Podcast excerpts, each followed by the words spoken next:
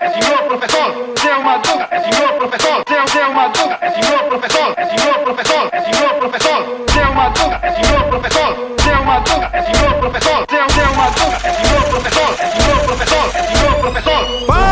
Vagabundo, tá começando mais um Papo de Louco. Aqui é o Luciano Munhoz e toda história tem pelo menos duas versões, aquela que te contam e a como realmente foi.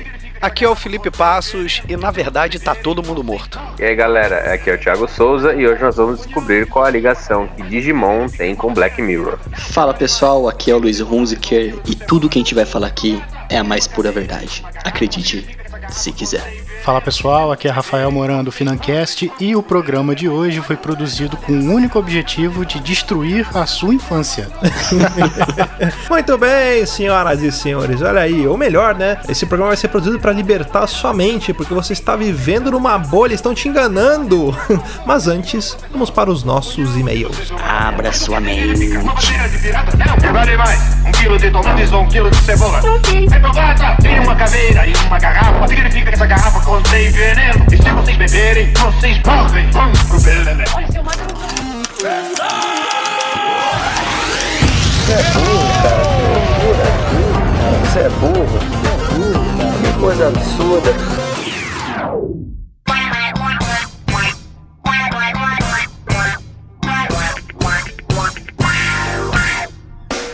Para acompanhar a gente nas redes sociais, basta procurar por Papo de Louco no Facebook, no Twitter ou no Instagram. Além disso, você é muito bem-vindo para fazer parte lá do nosso grupo do Telegram. Entra lá, é t.me barra Papo de Louco, tudo junto. E para ajudar o Papo de Louco a crescer ainda mais, é muito fácil. Basta você compartilhar os episódios com seus amigos em suas redes sociais. Assim, você estará ajudando na campanha do Ololô do Papo de Louco, colaborando ainda mais para aumentar o alcance da nossa audiência. E eu não posso deixar de falar das avaliações lá na iTunes Store.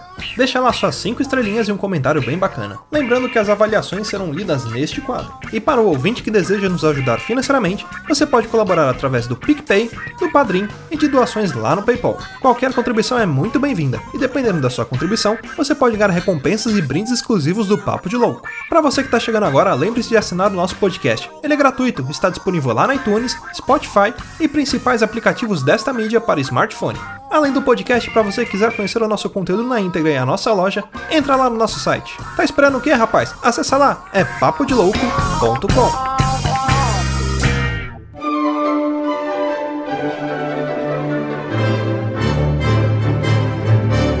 Muito bem, senhoras e senhores, vamos para mais um quadro de leitura de e-mails, recadinhos e sinais de fumaça aqui do Papo de Louco. E hoje eu tô aqui com o Thiago. E aí, Thiagão, como é que você tá? Tranquilo? Suave na nave? Ô galerinha, tudo bom com vocês? Então estou eu aqui mais uma vez para essa nobre tarefa de leitura de e-mail. Thiago, lembrando que a gente tem lá na nossa store, lá no Papo de Louco Store, algumas canecas e camisetas muito bacanas aí da nossa, da nossa logomarca. E temos o nosso Funko Pop. O Funko Pop eu vou, vou lançar um modelo novo dele em breve. Então você que adquiriu aquele modelo que está no site, você tem uma edição de colecionador. Porque a partir do mês que vem teremos um modelo novo de Funko Pop. Aí sim virou, virou relíquia, hein? Virou Daqui a alguns anos assim vai valer muito dinheiro. Sim. e tem único. Thiago, também preciso falar da agenda aqui pra galera. Dia 4 de agosto nós estaremos a partir das 11 horas lá na 25ª Bienal Internacional do Livro de São Paulo. Você vai estar lá comigo? Quem que vai estar lá? Vai estar eu, o Luiz? Você vai? Mas com certeza eu estarei lá com, com toda Olha a aí. galera do Papo Louco. Acho que o Felipe não vai conseguir, né? Porque ele está na longínqua terra de RJ. Sim. Mas o, a parcela paulista e paulistana do Papo de Louco vai estar na Bienal do Livro, assim, pra se encontrar. Sim, é, o Rudato não vai poder ir também porque ele acabou de ser papai, então ele tem que se dedicar ao filhão dele aí, que veio é, firme e forte e cheio de saúde, é a coisa mais fofa do mundo. Exatamente, o Ruda Júnior. No Exatamente. caso, Gabrielzão. Nasceu com o peso de uma criança de 10 anos, né? também do Rudato. Não é não? Nasceu com 1,50m, calçando 39 já. né? Já saiu com carteira de motorista. É. É, bom, a gente também precisa falar aqui das nossas publicações lá no site. Nós estamos publicando quase que diário, sempre que possível. Aí a gente está colocando um conteúdo novo lá no site. Então você que ainda não acompanha as nossas resenhas, análises, histórias, contos, tem lá a nossa seção do Senatório. Então dá uma conferida lá que tem muita coisa bacana. Exatamente, cara. A gente tá sempre procurando trazer conteúdo novo e a gente tá dividindo né? Cada um tá escolhendo o tema que mais lhe agrada. Eu, no caso, estou escrevendo sobre terror, né? Sim. Então eu espero que vocês estejam gostando aí dos, dos meus humildes parágrafos. É isso aí. Bom, mas chega de falar sobre o site, sobre as outras coisas, vamos agora ler os nossos e-mails. E para você ouvinte que não quiser ver a leitura de e-mails, você pode pular para 12 minutos e 40 Turing Turing Kleins. Tiago, lembrando que nesse quadro vamos ler aqui as avaliações lá na iTunes Store e os e-mails que forem enviados para contato@papodelouco.com. Essa semana nós não tivemos avaliação lá na iTunes Store, então vamos direto para os e-mails. Você quer ler aí? Que coisa feia, ninguém avaliou a gente. Tá vendo só? Vendo? Tudo bem. Uh, a gente recebeu um e-mail aqui, Luciano, da Marília Silva. Ela tem 24 anos e é de São José do Rio Preto, São Paulo. Olha aí, tá mais Olá. quente do universo. Pensa num lugar quente é São José do Rio Preto. É um, um sol para cada um, né? É. Lá o inverno Ah, faz tipo de- 35 graus. Exatamente. A título de conhecimento, o time de futebol americano de São José do Rio Preto, o Rio Preto Wilders, ele foi vice-campeão paulista agora, final de Olha semana aí. passada. Ô, louco, ó. Um grande time, viu? Tá representando a cidade aí pro, pro Brasil todo, aí pra São Paulo e Brasil todo. Olha só. Aí. Então, ela começa aqui, ó. Olá, seus loucos. Me chamo Marília e conheci o cast de vocês recentemente por indicação do meu app de podcast no celular. Ela não fala qual é o app, mas ok. E ela não e ela falou a também esqueceu. Exatamente, cara. E nós temos uma regra do Papo de Louco. Se você Uhum. não fala o que você faz da vida, a gente inventa o que a gente quiser. Exatamente. Eu acho, Luciano, que a Marília, ela é papiloscopista barra datilógrafa. Também Uma acho. profissão atual, assim, uma profissão muito atual, atualizada, indispensável hoje em dia. Uhum. Ela tá procurando reposição no mercado, né? Por isso que ela É, não- infelizmente, é, que é, a- é a crise, é a crise. É a crise, é a crise. É, a crise no mercado da datilografia de É. 1929. Já faz alguns anos que eu escuto esta mídia, que posso considerar viciada. Mas fazia um tempo que eu não ouvia nada que me divertisse tanto quanto até vocês aparecerem e tomarem conta do topo da lista de podcasts favoritos. Ô, Ô, louco. louco, olha aí, ó. A gente, a gente não é nem top 5, nem top 3. Mas é, A gente é de ouro. é the top of the motherfuckers, a gente. Exatamente, The, the Motherfuckers of the Son of a Bitches. Adorei o cast sobre o livro dos Imperiais. É, aí, ó, o livro do nosso Ó. amigo MR Percy, que vai estar na Bienal do livro lá com a gente. No Uhum. caso, nós vamos estar com ele. né? Ó. Porque ele, ele é escritor, nós não, né? É, como falaram da guerra, a guerra do Paraguai. Lembro que meu avô dizia que o pai dele havia servido o exército na época da guerra. Tá? Ô, louco! Olha Aí só. sim, guerra do Caraca. Paraguai, mas como eu era muito pequeno, não entendia muito. Rapaz, olha só, a gente, a gente pensa, né? A gente não Uhum. faz essa, esse, esse comparativo de gerações de quantos anos, né? Sim. Então é, é bem, é bem possível aí que o, no caso, né? É verdade, né? Sim. Dela que o pai dela serviu o exército na época, né? Pra você ter uma ideia, o meu avô, por parte da, da, da minha mãe, né? O, pai da minha mãe, ele casou com a minha avó e ele já tinha, tipo, 60 anos e minha avó tinha, sei lá, 16, 17 anos. Ele nasceu em 1889, lógico que ele já é falecido, mas o pai da minha mãe nasceu em 1889, que tinha uma Louco, diferença caramba, muito ele- grande, né? Ele, Ele nasceu no ano da, do golpe republicano, né? Da proclamação da República. Sim, e ele nasceu um ano depois da, da Lei Áurea lá, do, do ventre livre. Tanto que eu Uhum. tenho uma tia chamada Isabel, porque meu avô ele se safou por conta dessa lei, porque senão ele ia ser Caraca. escravo, né? Ou de bola, hein? Uhum. Tá vendo? Então ela finaliza aqui. Continuem com um ótimo trabalho. Sou fã de vocês. Beijos. Marília, nós que somos fãs de Tá vocês. vendo só? Sem vocês não somos nada. Exatamente. Bom, e pra finalizar aqui, a gente precisa também agradecer aos nossos padrinhos. Ah, recentemente a gente deu uma atualizada lá nos nossos, vamos dizer assim, planos lá do Padrim, né? Então, se você quiser colaborar com a gente, você pode colaborar através do Padrim no padrim.com.br barra papo de louco ou lá no PicPay. Olha aí, a gente tá com essa novidade agora. Então você pode acessar o picpay.me barra papo de louco. A vantagem do PicPay em relação ao Padrim é que o PicPay você consegue fazer contribuições únicas. Então os planos eles estão replicados, a gente mudou, colocou lá a partir de um real. Dependendo da sua contribuição, você pode ganhar alguns chamegos aqui do Papo de Louco. Olha só, por exemplo, a partir de um real, o seu nome ele vai ser citado aqui no nosso quadro de agradecimento. Então todo mundo que contribuir ali, a gente vai deixar um muito obrigado em todo o podcast. A partir de cinco reais, você já entra na categoria de ouvinte Nutella. Tipo, as nossas recompensas elas são acumulativas. Ou seja, então você vai ganhar o seu nome na lista com 5 reais. E além disso, você pode sugerir temas aqui que a gente vai fazer o tema que você sugerir e vai dar os devidos créditos a você. A partir de 10 reais você pode se tornar um ouvinte raiz, olha aí. Então, além da recompensa da categoria anterior, você poderá contribuir na nossa pauta do episódio. Então, você pode mandar coisas que você gostaria que, se- que fossem faladas aqui, é, até receber a pauta antes do cast ser realizado aí para poder conferir, revisar e trabalhar junto com a gente aí. Vai ser muito bacana. A gente também vai dar esses créditos para você. Temos a nossa categoria do ouvinte Eita Ferro, a partir de 15 reais, que além das recompensas anteriores, você também poderá mandar uma mensagem de áudio de até 15 segundos que será tocada aí no nosso quadro de caixa postal. Também tem a categoria de ouvinte fã do DJ Lucy Nelson, olha aí, além das recompensas anteriores, você também poderá solicitar uma gravação personalizada ao DJ Lucy Nelson, que ele vai mandar para vocês aí de até 30 segundos. E tem a categoria mais legal, que é a que eu mais gosto, que é a do ouvinte Rei do Camarote, que traz a bebida que pisca. É, bom, que além das recompensas anteriores, você vai poder participar de alguns sorteios mensais de itens lá da nossa store. Olha aí que bacana. Então já pensou, você contribui com 25 reais, você pode ganhar, sei lá, o item mais barato que a gente tem na nossa história, acho que não é 25 reais. Olha aí que bacana. Então é um, é um Sim, é, tem incentivo. mais que isso. Exatamente. E olha, vou dar uma dica pra vocês. Aproveitem para entrar nessa categoria agora, porque tem pouquíssimas pessoas, então as chances de você ser contemplado são muito maiores. Ah, e se você quiser fazer alguma doação maior do que esse valor, você pode também contribuir com a gente lá no PayPal. Tem um link lá no nosso site, tem um bannerzinho, você clica e aí pode fazer doações até de um milhão de reais que a gente está aceitando de boa aqui. Preciso reformar minha casa, trocar o meu carro, não, brincadeira. a contribuição de vocês é muito bem-vinda e ela é usada para ajudar nos custos aqui do podcast, porque vocês sabem, tem custo aqui e a gente faz por muito amor, então muita dedicação. E se tiver mais gente ajudando a gente, a gente vai ficar muito feliz. E Luciano, a gente também tem que agradecer os nossos padrinhos, né? Uhum. Aproveitar aqui a oportunidade, né? Que é o Gustavo Leitão, o Yuri de Paula, o Pensador Louco, o Jânio Garcia, o Josivan Pereira e o Brendo Marinho. Olha. Galera, muito obrigado pelo apoio de vocês. né? Espero que a gente esteja é, respondendo à altura aí o, a confiança né, depositada na gente né, e o, o incentivo, tá? Que, que vocês continuem gostando dos nossos assuntos, nossas pautas, nossos programas por muito tempo, porque a nossa intenção aí é que esse podcast nunca acabe, que a gente continue aí até quando desligarem os aparelhos, né, da gente, a gente for para outro mundo, e aí a gente volta a gravar psicografando, né? em Exatamente.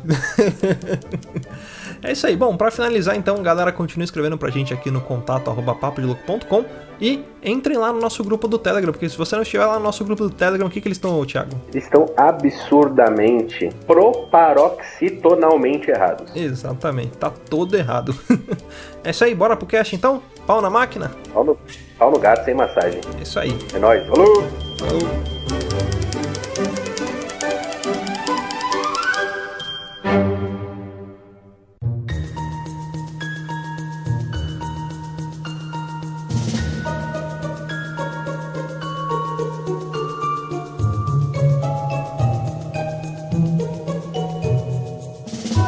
começar mais um cast. Rafa já é de casa aí, lá do Financast. Cara, seja bem-vindo aí pra gravar com a gente. Tudo tranquilo? Como é que vocês estão aí? Tranquilidade, Luciano. Obrigado mesmo aí pela, pelo convite e espero que a gente consiga abrir a mente desse pessoal que está nos ouvindo, porque você foi sempre enganado e hoje você vai descobrir a verdade. Eu posso usar uma frase de, de empresários bem-sucedidos, que eu sempre quis usar uma frase de Bibel PS, uma frase desse pessoal aí que das Ebeleus e tudo mais. Pense fora da caixa. Você vai ver que aqui a verdade tá lá fora, entendeu? Ah, na verdade, assim, a gente é enganado desde criança, desde pequeno, né? A gente vive numa bolha e o Black Mirror ele tá vindo aí pra né, libertar a cabeça das pessoas. Mas a verdade seja dita, estamos sendo enganados desde criança, não somente a gente da nossa geração aqui, mas também as gerações anteriores. Por exemplo, década de 70, um rapaz chamado Roberto Gomes Bolanho criou um seriado já implantando essa sementinha da dúvida na cabeça da gente. Só que a gente chama- era criança inocente, não percebia. Menino novo, Exatamente, menino novo, mas havia uma mensagem. Tava na nossa frente o tempo inteiro, cara. Exatamente. Havia uma mensagem subliminar em todo o seriado do Chaves. Quiçá em todas as obras do pequeno Shakespearezinho, né? Conhecido também como Shakespeare. É, Luciano, posso trazer uma informação? Permito falar. Eu encontrei, eu encontrei com, com o Edgar Vivar e ele confirmou toda a informação, viu? Olha aí, tá vendo só? Choque de culto, não, peraí, papo de louco também é informação. Choque de loucura, choque de loucura. Choque, de louco. Mas é o seguinte, voltando, voltando a falar aqui a respeito do Chaves, que é a primeira história que a gente vai trazer aqui, talvez ela seja um pouco mais conhecida por nossos ouvintes, mas para você ouvinte que ainda não, não conhece, o Chaves ele tem uma versão verdadeira, que na verdade não muda os episódios, são aqueles episódios que estão ali. Mas a partir do momento que você percebe o que está acontecendo ali, a sua mente ela é aberta e você entende todo o seriado. Por exemplo, a Vila do Chaves nada mais é do que o purgatório, uma passagem antes de ir pro inferno. E Chaves, um garoto que morreu e que tem que passar por aquele caminho. Só que ele está preso num loop temporal infinito. Para nós aqui, nós ouvimos o nome dele como apenas Chaves, mas lá no México, onde ele foi criado, ele é El Chavo del Ocho. Chava del Ocho. Que quer dizer o garoto do 8, que nós não sabemos onde que é a casa número 8, não é verdade? Verdade. E o número 8, deitado, simboliza o infinito. Logo, Chaves está preso infinitamente num looping temporal naquela vila que é o Purgatório. Outra coisa que reforça isso é que tanto é um loop que o seu barriga tá cobrando o quê? Sempre os 14 meses de aluguel. Nunca é 15, nunca é 16. Passa o tempo e continua sendo 14. Exatamente. E eu tenho, eu tenho uma teoria da forma que o Chaves morreu também, hein? Pensando nisso agora aqui, você tá abrindo minha mente, hein, Luciano? É, eu acho que ele morreu engasgado com um sanduíche de presunto. Por isso, a ânsia dele. Esse desejo primal, primitivo de querer tanto sanduíche de presunto. Uma pista de que esse looping ele é real é justamente a dona Florinda só oferecer café ao professor Girafales. Uhum. E ele só oferece flores pra ela, né? Você vê que é sempre o mesmo presente. E você repara que todo, todo mundo que tá na vila, ele é como se fosse a Matrix. Eles tentam enxergar o que tá além da vila, aquele inferno. Tanto é que, ó, você que tá ouvindo, tudo que a gente falar aqui vai ser com embasamento, não vai ser nenhuma informação gratuita, nenhuma loucura gratuita. Você vai ver que faz tudo sentido. Tem um episódio do Chaves, o único episódio, se bem me lembro, que o Chaves tenta dizer a eles aonde é a casa dele, onde é o número 8, e você vê que o próprio ambiente dá uma censurada no Chaves. Sim. Uhum. Da mesma forma quando ele vai falar o nome dele ou quando o Kiko vai falar o nome dele. Exato, Ó, prova, exato. prova de que eles estão presos também num loop temporal ali no purgatório é que o único episódio que o Chaves sai da vila qual que é? O de Acapulco. E qual que é o último Olha episódio só. da série do Chaves? O de Acapulco. Que Porque é o tá último, porque ele tá indo pro paraíso. É o último episódio que o Kiko grava com ele. Porque aí depois acontece tudo o que aconteceu e o Chaves acaba. Depois ele volta, com o Chaves mais velho, não sei o que, repete as piadas, né? Mas não é mais, não faz mais parte da série, vamos dizer assim, da série clássica do Chaves. Tem outra coisa também que reforça ele tá preso nesse loop, hein, Luciano? Que eu pensei aqui agora, hein? Em um momento da série, a Chiquinha não aparece mais, ela some. E quem que aparece? A Dona Neves. Dona Neves, que é a Chiquinha, que tentou salvar de novo o amigo dela que tá preso ali. Ela morreu em definitivo ali. É Ali verdade. naquele É, na verdade, o que acontece? A Chiquinha, ela não morreu. A Chiquinha, ela é médium. Ela é médium Uh, e ela rapaz, transita entre boa, o mundo dos homens e o mundo dos, dos mortais. Então, a Dona Arrepiei. Neves é, é a Chiquinha no plano atual, enquanto o Chaves tá lá no loop infinito. Entendeu? E o Jaiminho, e o Jaiminho ele leva carta psicografada. Exatamente. por isso que ele é o porra. carteiro. Sim, ele é o carteiro, Jaiminho é o carteiro. Ele, ele comunica é, carta psicografada de comunicação com, com as pessoas reais. Ele é o único que traz. Tanto que ele traz devagar. Por quê? Porque é cansativo, porque ele vem fora da bicicleta. Sim, e pra você se comunicar com o mundo espiritual gasta muita energia. Por isso que ele também tá sempre evitando a fadiga. Agora, uma coisa que vai explodir cabeças. Uma coisa que ninguém nunca tinha notado. Por que que Hector Bonilha apareceu na vila, arrebatou todos os corações das mulheres que estavam lá e de repente sumiu? Hector Bonilha, se vocês lembrarem bem, ele precisava de um macaco para trocar o pneu do carro. O que significa que Hector Bonilha, na verdade, sofreu um acidente de carro, estava em coma e foi parar na vila, por acaso. Caralho, Ele eu não tava lá é verdade. à aqui, velho. Senhora, Hector. Bonilha teve uma experiência de quase morte. Exatamente. Tanto é que se vocês lembrarem, ao final do episódio, quando ele sai do coma, as mulheres estão vendo ele fora do inferno. Eles não- elas não estão vendo uma novela, elas estão vendo a vida dele mesmo. A vida real. Ou seja, exato, a vida dele não, não, não é aquilo. Provavelmente ele foi ator ou foi alguma coisa em algum outro ponto da vida dele, mas ele sofreu um acidente. E esse episódio aparece quem? Chiquinha e Dona Neves. É a Chiquinha do mundo espiritual e a, Chiquinha, e a Dona Neves do mundo real, ambas se comunicando com Hector Bonilha. Nossa Exato. senhora, eu fiquei um pouco assustado agora. É, também. Nunca Agora você vai, você vai ficar mais mais assustado com o seguinte: o Chaves, ele era o garoto que passava fome, né? O Luiz levantou a teoria de que ele poderia ter morrido engasgado com sanduíche de presunto. Mas na verdade, Chaves, ele re- representava um dos sete pecados capitais. Ele era a gula. E o que, que ele buscava comer sempre? sanduíche de presunto, que segundo a, a, a, a, crença cristã, o porco ele é um animal sujo. Então ele ia contra as leis de Deus buscando comer porco. Caralho, Chaves, seu filho da puta. E agora, se eu falar pra você que, por exemplo, o seu barriga, ele representava o quê? A avareza. e ele tava cobrando todos os dias, igual o Felipe falou, aluguel de todo mundo. Não tem necessidade, você cobra uma vez por mês aluguel. E não importando as condições precárias da vila. Você vê que ele tava sempre em dia lá pra cobrar. E além do seu barriga, tinha o filho dele, que era quem? Nhonho. Nhonho representa o quê? Mamon. Demônio. O demônio Mamon, que é o demônio do dinheiro.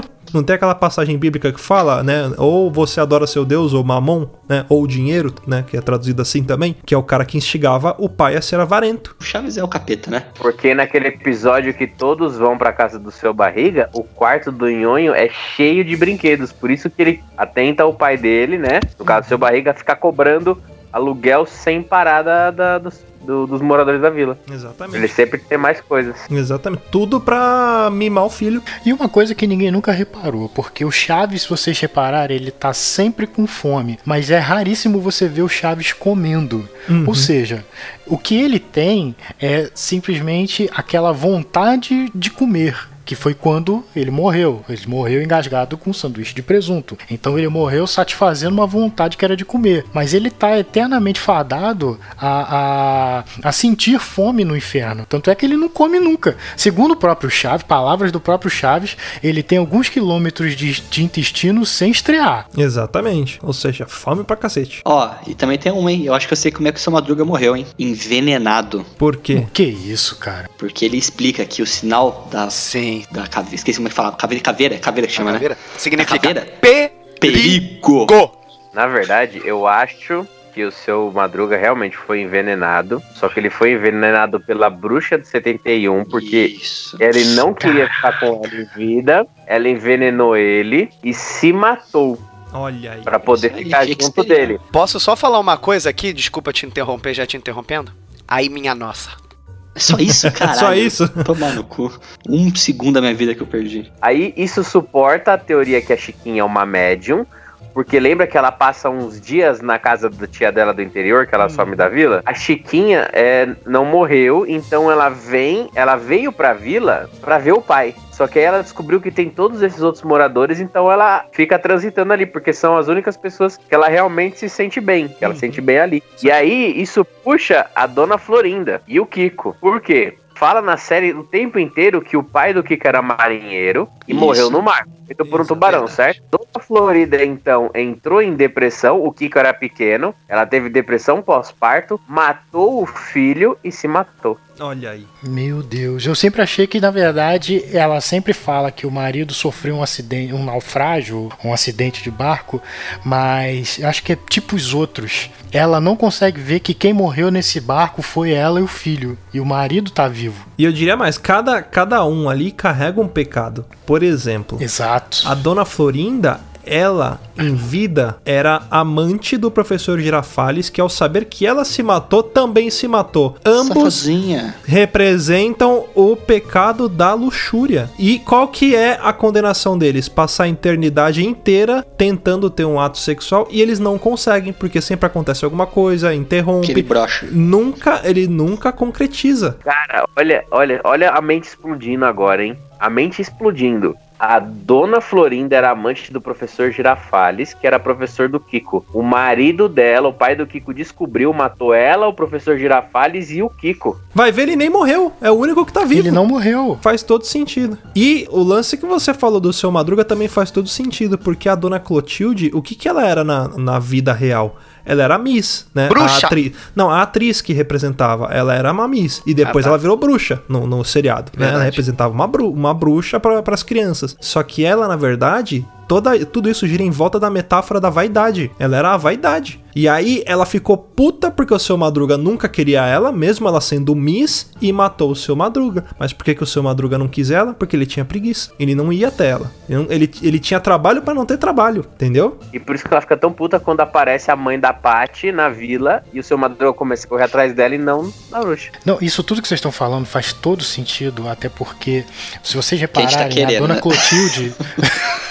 A Dona Clotilde, ela, é, ela de fato é uma bruxa, ela de fato tem poderes. Porque vocês se repararem, só ela é capaz de evocar Satanás. Uhum. Tanto é que a Sim. série deixa isso bem claro. E outra, o seu Madruga, ele tem breves lampejos de que ele tá no inferno. Se vocês lembrarem bem, tem um episódio que ele se olha no espelho, ele vê o quê? A caveira. caveira. Tem o velório dele também. É, também. também. Exato, exato. E se vocês lembrarem, tem um episódio que eles fazem uma sessão espírita na casa do seu Madruga. O que que é? Aquelas almas atormentadas tentando falar quem está vivo. Exatamente. É, a gente citou inveja, mas na verdade quem que é a inveja? É o Kiko. Pode reparar que Sim. quando tá a Chiquinha ou o Chaves brincando com alguma coisa, sei lá, o Chaves tá com um carrinho dele feito de papelão. O Kiko entrar na casa dele e traz um, ca- um carrinho gigante, porque ele tá com inveja do Chaves. A Chiquinha tá brincando, tá, sei lá, com um pirulito pequeno. O que, que ele vai fazer? Vai na casa dele e volta com um pirulito do tamanho da cabeça dele. Por quê? Porque ele tá com inveja dela. Chaves é do capeta. É do capeta, cara. Chaves é do capeta. Vocês perceberam que em todos os ambientes, todos, todos os ambientes, seja Acapulco, seja a vila, seja o outro pátio, seja o restaurante da Dona Florinda, nunca tem um desnível no chão. O Chaves se passa na terra plana, cara. Puta que pariu! Sério mesmo? Essa foi longe demais. Cara, Está perdendo o controle, mano. Cara, Só vou dizer uma coisa pra vocês. De nada. mano, minha cabeça explodiu de verdade agora.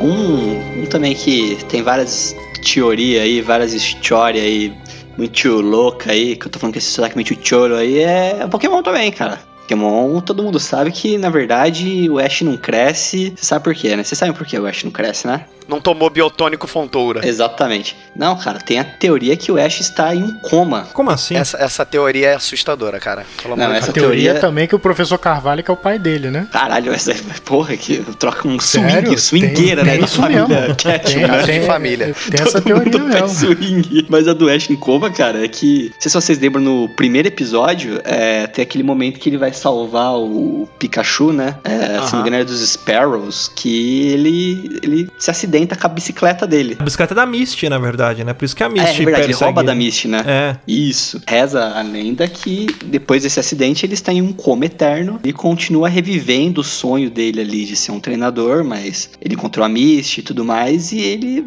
tipo, continua preso naquele mundo ali de fantasia e, e sedução dele ali. Não seria sedução a palavra, mas eu não achei outra. É, esse mundo de fantasia dele aí que ele tá tentando ser o mestre Pokémon, mas nunca cresce. Continua faz todo sempre sentido. Aqueles 12 anos. Tá, ele tá preso também no mesmo loop infinito que o Chaves. Por isso que explica que a enfermeira É. Joy e a policial, É. elas são sempre a mesma. É, todo mundo é sempre a mesma, isso aí. E tem uma outra coisa, não sei se o Luiz sabe também dessa história, que ele vê um Pokémon lendário. É o Ru, é. É, que dizem que quem vê esse Pokémon lendário vai ter felicidade a vida inteira e tal. E ele fica preso ali naquela coisa, né? Naquela ilusão do que ele queria de, de ser um treinador Pokémon, né? É, ele tá no hospital lá, cagando sangue, mas tá achando que tá nesse mundo de fantasia. Mas uma que me deixou mais. que deixou mais de cu caído do que essa, cara, foi a da Clefable e do Gengar. Por quê? Vocês lembram do Gengar, né? Uhum, E da Clefable também, né? sim. Sim. Se você é ouvinte não conhece Pokémon, bote no Google. Mas eles têm a mesma silhueta. Falam que o Gengar seria é, uma Clefable que morreu e por isso que ele tem a mesma sombra, a mesma silhueta. Então, reza que além dos os Pokémons fantasmas, eles são, na verdade, tipo, Pokémons tipo, que viveram Falecidos. normalmente e faleceram. Que é a mesma teoria, por exemplo, do Gasparzinho e do Riquinho, né? Que o Riquinho, na verdade, é o Isso. Gasparzinho. Não, mas filmes. esse aí não é teoria, é verdade. É, não, cara. essa é verdade, foi revelado. pega- Não, é- Porra, é igual a esse, se silhueta. tu- é. É, a mesma coisa, cara. É só com, com lençol branco e sem lençol branco. É, é ele, ele faleceu. E também dessa mesma teoria de origens, né? Tem a teoria do Mil também, né? Vocês lembram do Mil, aquele bichinho Sim. fofinho, pequenininho, bonitinho. Se vocês jogaram Pokémon, vocês vão lembrar que o único lugar do mundo Pokémon do- das primeiras gerações que você encontra o Dito é na caverna do Mil, porque reza a lenda que o Dito seria uma tentativa mal sucedida de criar um Pokémon em laboratório que seria o Mil. Então seriam as experiências erradas que, que, que- da tentativa de criar uma cópia do Mewtwo ali, criar o Mew,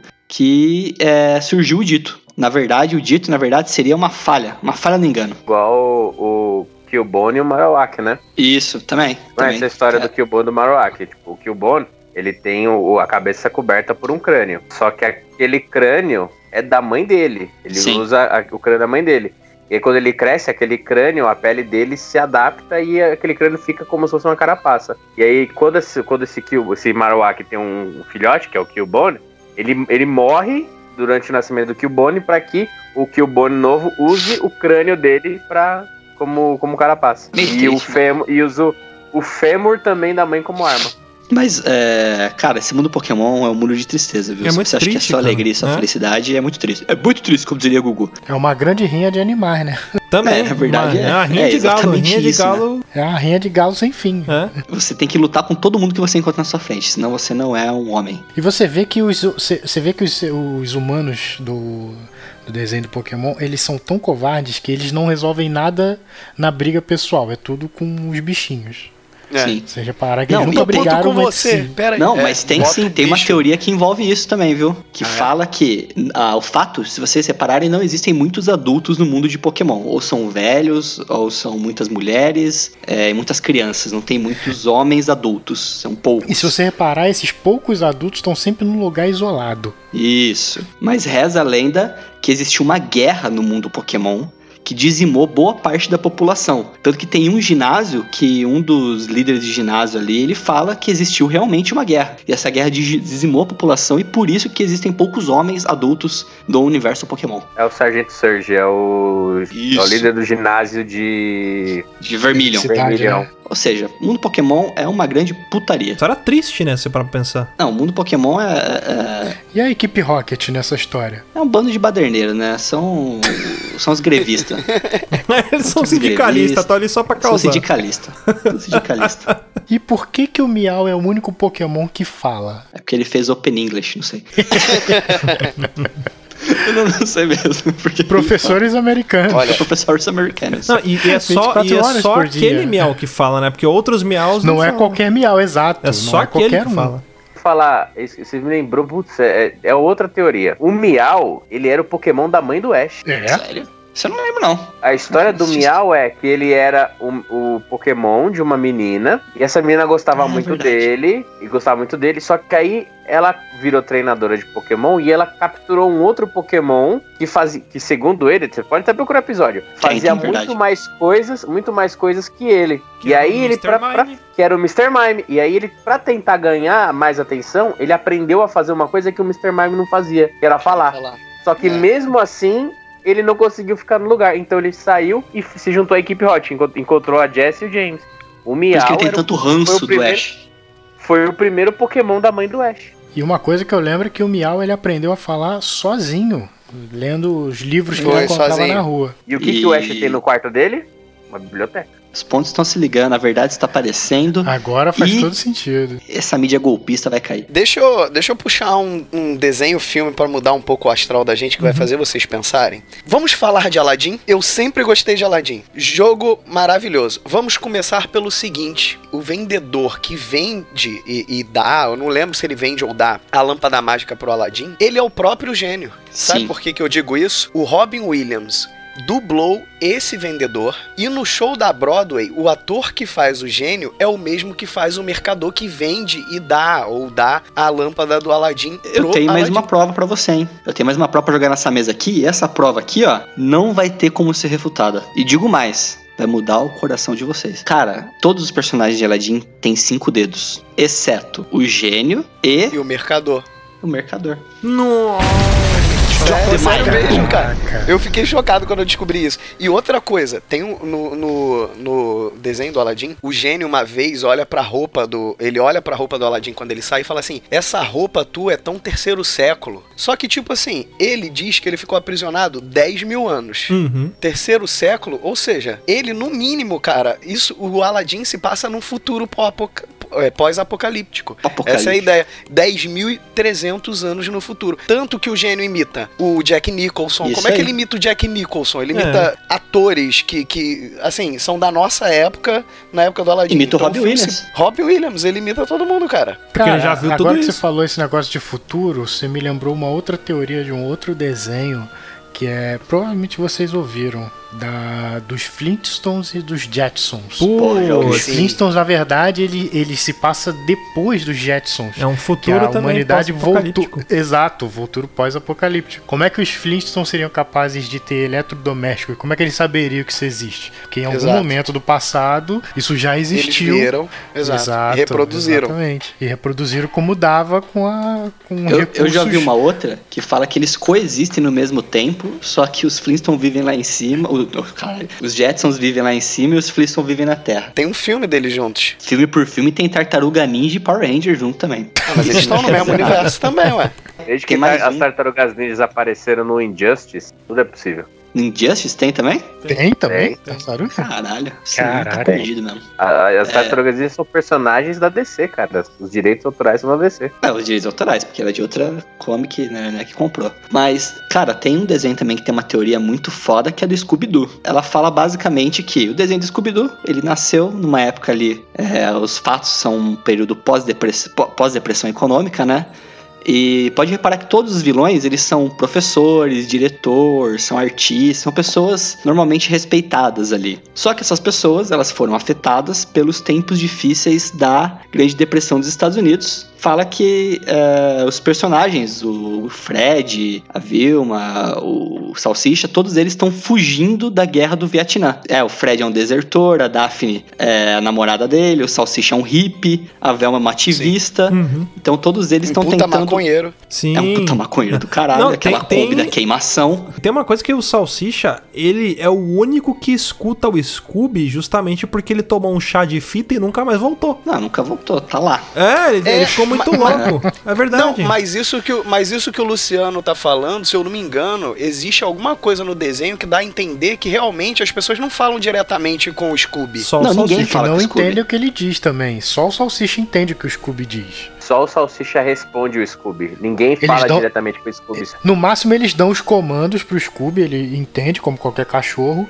mas o Scooby responde e o nego faz um, ah, tá, tá, tá. Tipo, pra eles é só um Tá latido. latindo. Mas, mas É. o Salsicha entende o que ele tá sendo dito. E o que prova também Olha. que o Salsicha ele, ele fuma muita maconha é que ele tá numa eterna larica. Ele e o Scooby comem pra cacete. Todo Pra episódio. caralho, aí isso é muito claro. É. Não, Não, isso e o não é pior, ele tá dando maconha Isso é pro cachorro claramente, né? Exatamente. Mas tem uma teoria também que fala que o Salsicha, é ele que banca toda a gangue ali, porque ele é herdeiro de uma fortuna. Que ele Também. tem, é o único que tem dinheiro ali. Então por isso que eles têm dinheiro pra gasolina e comida. E uma é, ele é o socialista teoria, de iPhone, né? Exatamente. É Revolucionário, filho de pai rico, né? Contra o sistema. Fazendo um alt tab aqui, sabe um desenho também? Esse eu fiquei um pouco chocado também, porque é tipo Vila do Chaves. Tem uma que o Peter Pan é um anjo da morte que guia as crianças pro céu, que é a Terra do Nunca. Por isso as crianças não envelhecem na Terra do Nunca. E olha só que história doida.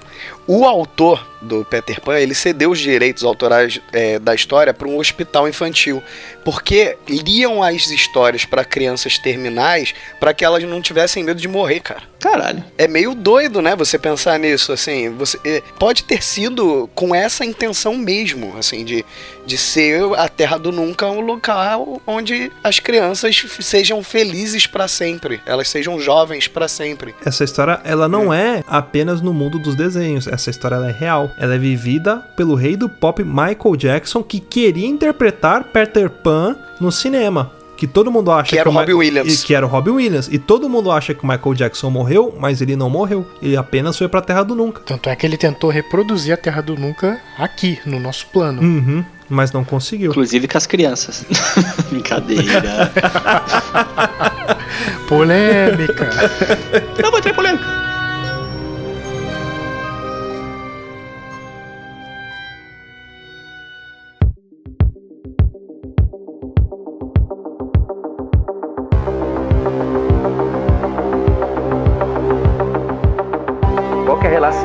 Digimon e Black Mirror? Vocês já perceberam que Digimon falam que são as crianças que caíram no mundo digital e tal. Não, mundo digital não, Digimundo.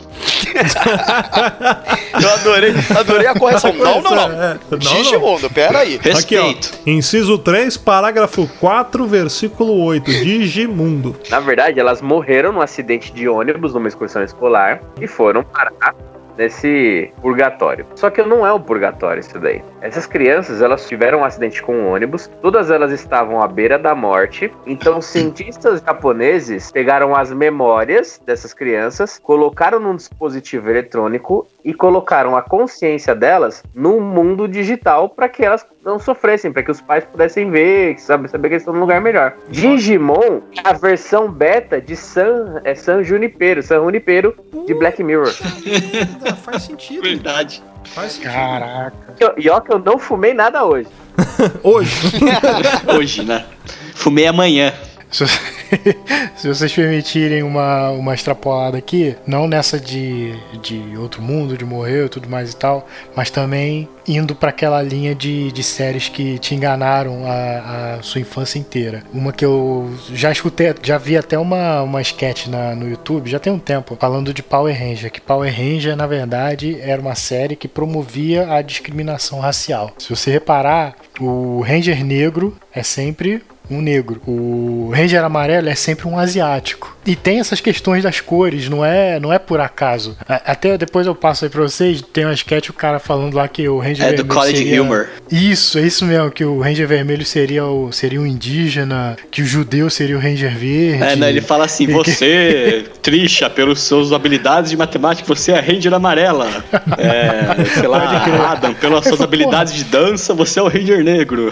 Não, aí ele falou assim, é, pô, eu sou judeu, então eu vou ser o Ranger Verde o quê? Por causa do dinheiro, é isso? E se tivesse um outro judeu no grupo? Ele falou, ah, seria outro Ranger Verde, então... Verde limão, né? Verde escuro, sei lá. Aí fala: ah, só faltava agora ser um Apache, o Ranger vermelho. Aparece um Apache atrás dele. Exato, é isso mesmo. Mas o, o Ranger vermelho do Força Animal, ele é indígena. Só pra fazer um adendo, tá? Essa discriminação é aqui no Ocidente. No Oriente, lá no Japão, são todos japoneses, tá? É verdade. Exato. Só essa observação. Todos Que é o original, né? O Power Ranger veio de lá. Não, e seria uma surpresa absurda aparecer um japonês negro no Power Ranger. Pô, ia ser um absurdo. E uma curiosidade de Power Ranger, aquele primeirão lá, o passar na TV Que o capacete Colosso. balançava. O Might Morph.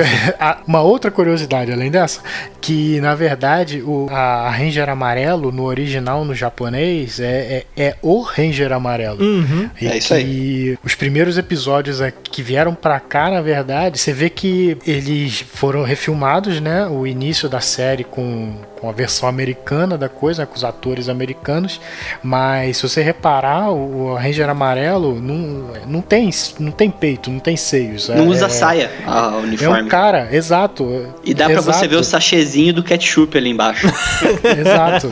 E que teve uma outra história também da atriz que fez a- aquela Rita, a vilã, que ela teve que regravar as cenas que ela já tinha gravado por conta dessa, dessa regionalização da série. Enfim, teve, teve várias paradas dessa aí, cara. Que só depois que eles começaram a produzir, tipo, foi 100% dos Estados Unidos, aí começaram a produzir episódios novos. Aí foi o marco zero da série foi ali. Mas até então eles estavam mesclando metade da produção que eles gravavam e parte do que já tinha sido feito lá no Japão. Só fazendo mais duas alusões aqui, uma coisa que a gente nunca se ligou, que é do Hércules e da Ariel, que a gente nunca se ligou que eles são primos, cara. Porque o Hércules, ele é filho de Zeus. E o rei Tritão é filho de Poseidon, cara. Então, no final das contas, eles são primos. E existe uma teoria também, porque eu não sei se vocês lembram que no filme do Peter Pan tem uma hora que ele dá, troca uma ideia com as sereias. Que uma delas é a Ariel. E o Capitão Gancho foi quem matou a mãe da Ariel. Porque a mãe da Ariel não existe. Só existe o rei Tritão.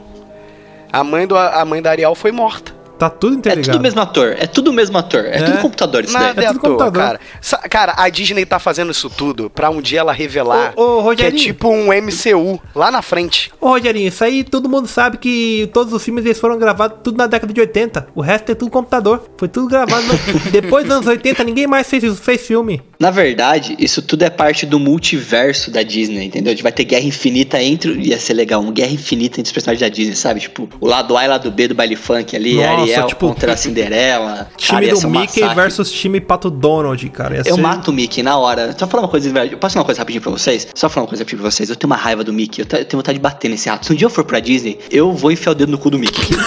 Bicho chato, cara. Ó, ó, ó, ó, ó, Fred- Que cara, bicho chato. Odeio o Mickey. Só pra falar que eu odeio o Cara, Mickey. mas essa guerra infinita seria perfeita se o Mickey, no final das contas, fosse o grande vilão. Não, ele é um vilão, porque ele escraviza. Por exemplo, o Pateta é um amigo dele, é um cachorro. E o que, que ele faz com o Pluto? É um cachorro. Escraviza o cachorro. Ou seja, o Mickey é um Uhum. Grandíssimo filho da puta.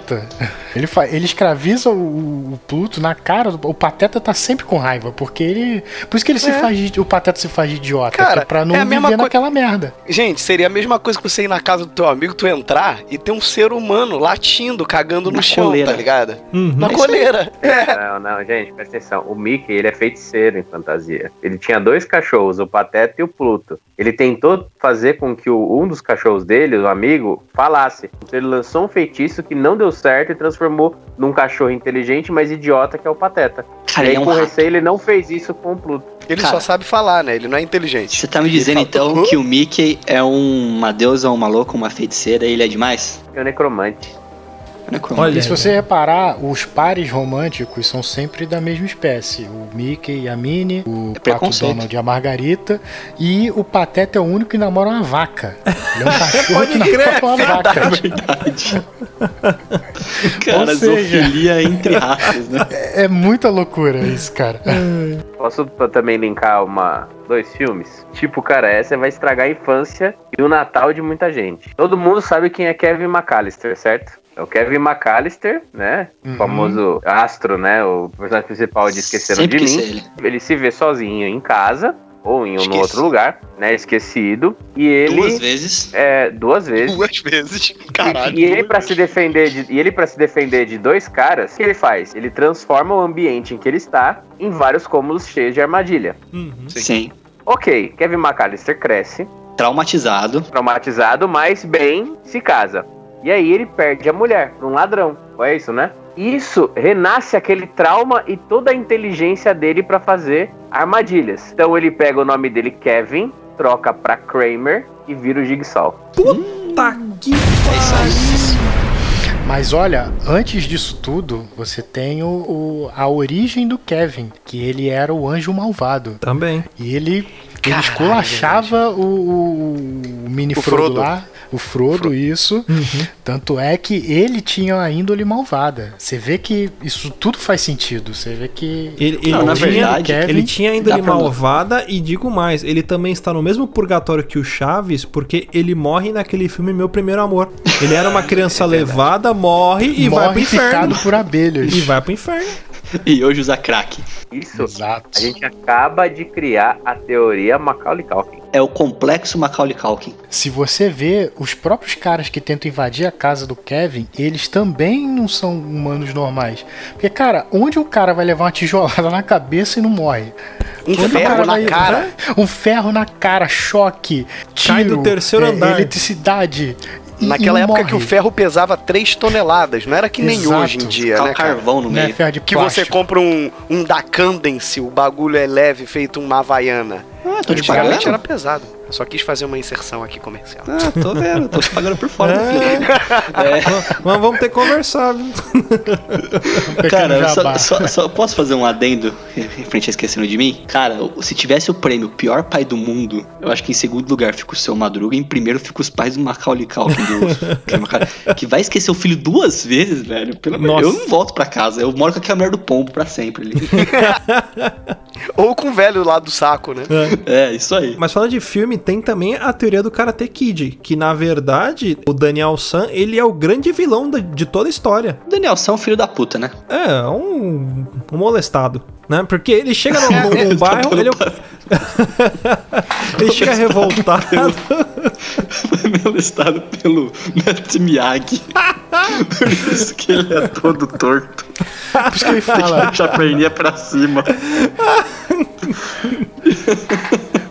E você vê que o Sr. Miyagi, ele, ele humilha, ele transforma o Daniel, o Daniel San numa putinha. Escravo fala, sexual pinte a dele." cerca, lixe o assoalho, faça Abaixa não sei a o quê. calça, me masturba, Exato. tipo isso. É, exato, exato, cara. Se você parar pra pensar, é sempre ele que arruma a treta. Exatamente, por isso que ele é o vilão. Ele é o vilão da história. Os caras estão lá numa boa, cara. Eles estão lá numa boa. E ele sempre vai arrumar uma treta. Tanto é que naquela festa fantasia que ele foi de chuveiro, ele molhou o cara dentro do banheiro e saiu correndo, ou seja, os Que caras tava tavam lá fumando maconha. boa. Qual o problema do cara Exato. fumar maconha? Ele Qual o tava problema? oferecendo pro, pro Daniel San? Ele Exato, tava claro traficando? ele Ah. tem o direito dele. Crianças, não fumem maconha. Daniel San ele é vilão porque ele, ele quer pegar a mina do Johnny. O Daniel San é talarico, é filha Talarico, da filho puta. da puta. É, É filha da fura-olho. puta. Fura olho. Fura olho. E o Sr. Miyagi, ele fica com ciúme. Tanto é que qualquer pessoa que mexa com o Daniel San, o Sr. Miyagi fica virado no seja, cara. porque Ele- já Seu sei. Miyagi, É a, a Seu versão. Eu já sei o que você ia falar. seu Fala Miyagi é um pedófilo, protetor. Pegou um estudante, pegou um ó, ó, estudante. cara tem Kid nada mais é do que o live action de Boku no Pico. É isso aí, cara. Só aqueles adultos, né, os mais velhos, né? Ai, caralho. E depois ele pega a menininha também, cara. Ele bota na jogada também. É um pedófilo, filho da puta.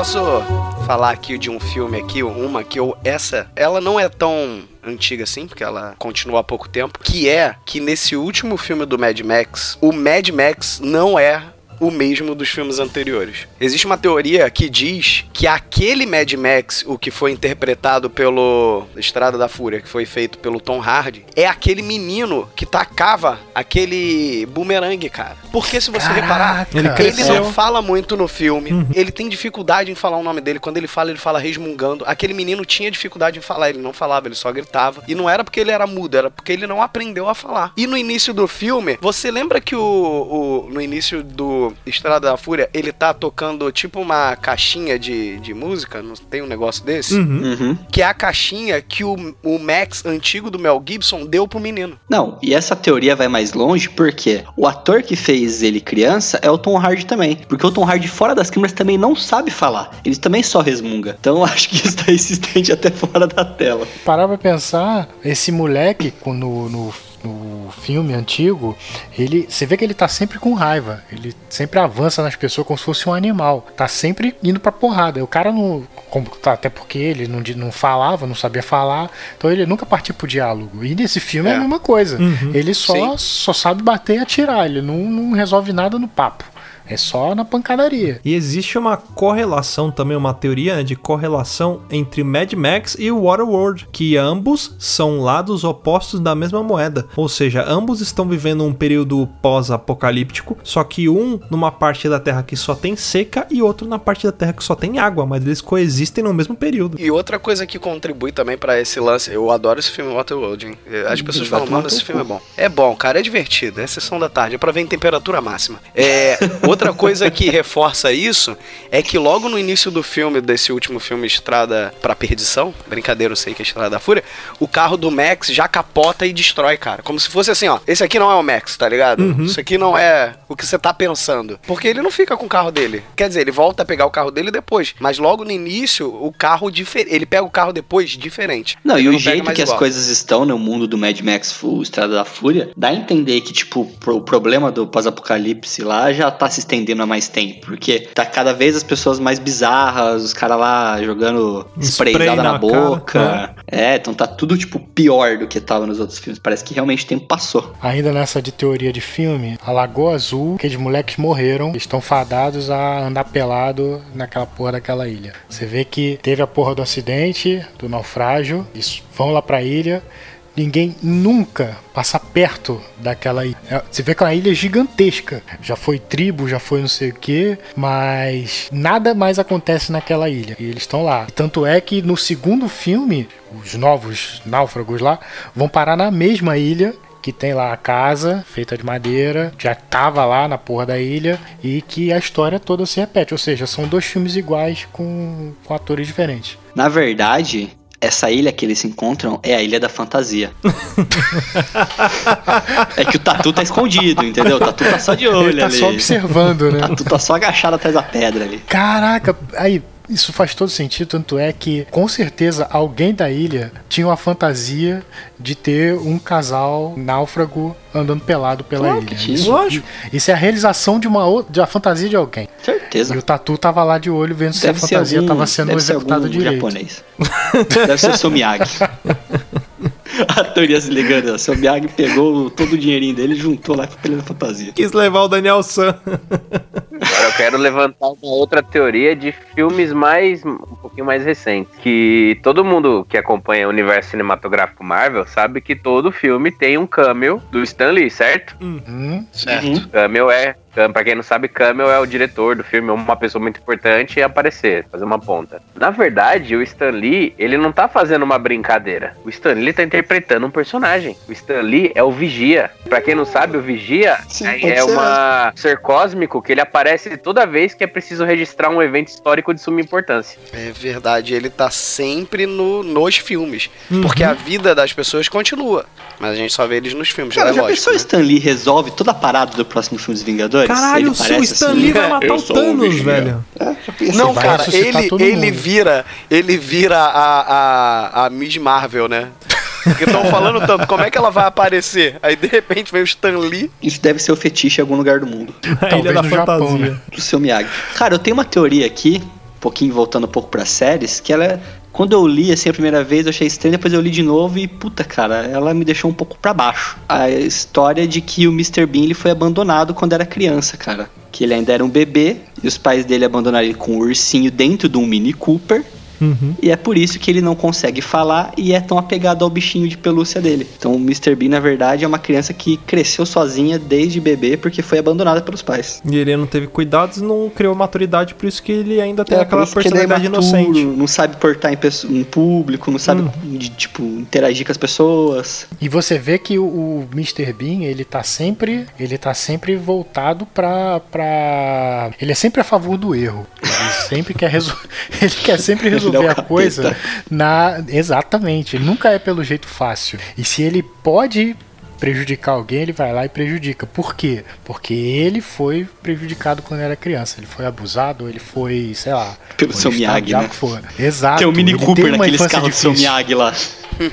Aqueles carros de três rodas que só na série do Mr. Bean existe.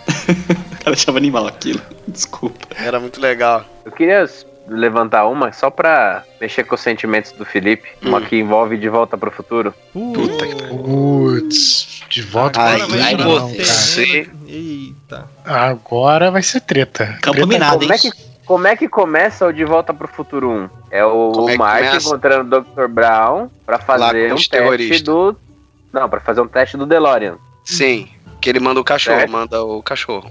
Isso. E como é que é essa cena? O DeLorean vindo na direção deles e quebrando a barreira do espaço e tempo. Aí fica só Isso. o rastro dos pneus. Vocês já pararam pra perceber que nesse, nesse, nesse diálogo entre o Marty e o Dr. Brown, o Dr. Brown fala que nenhum dos meus experimentos até, até hoje deu certo? Hum, o Dr. Brown tava tentando se matar. Ele tava apostando a vida dele. Se esse experimento não der certo, Ele morre. já era. esse carro vai me atropelar e eu vou morrer e pronto. Não faz Não tem só mais ele, nenhum matar na minha vida. também. Ele chega a puxar o Marty de volta com a câmera, assim, ó, pra frente do carro. É aquele suicida, é aquele suicida que, que não tem consequência. cai é, sozinho, Não cai né? sozinho, exato.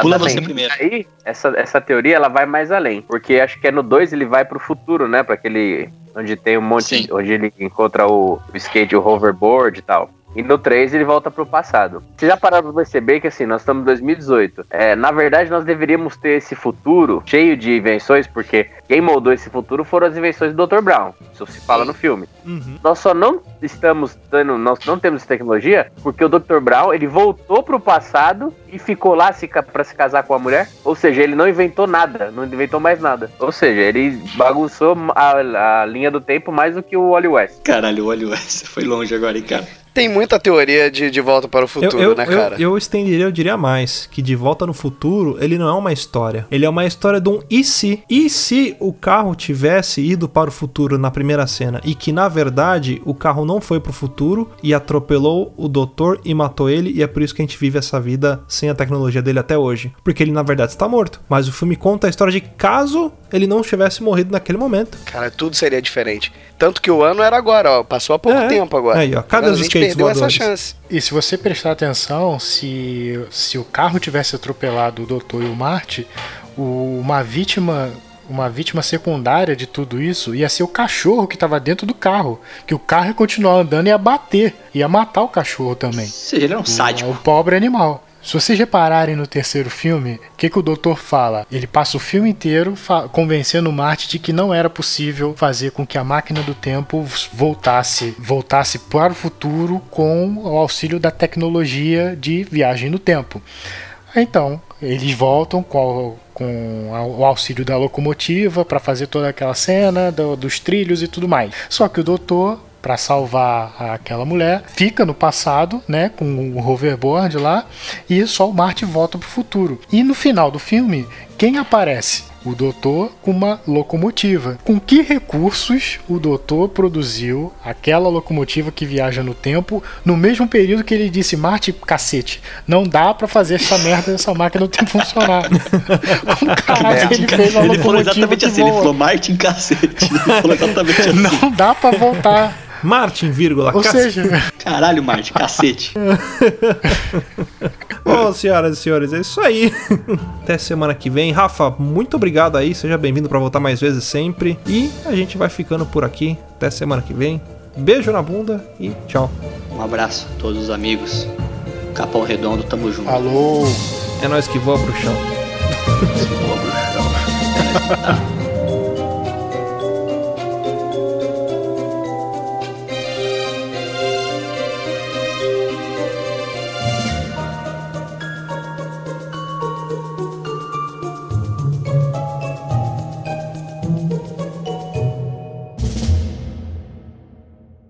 mais?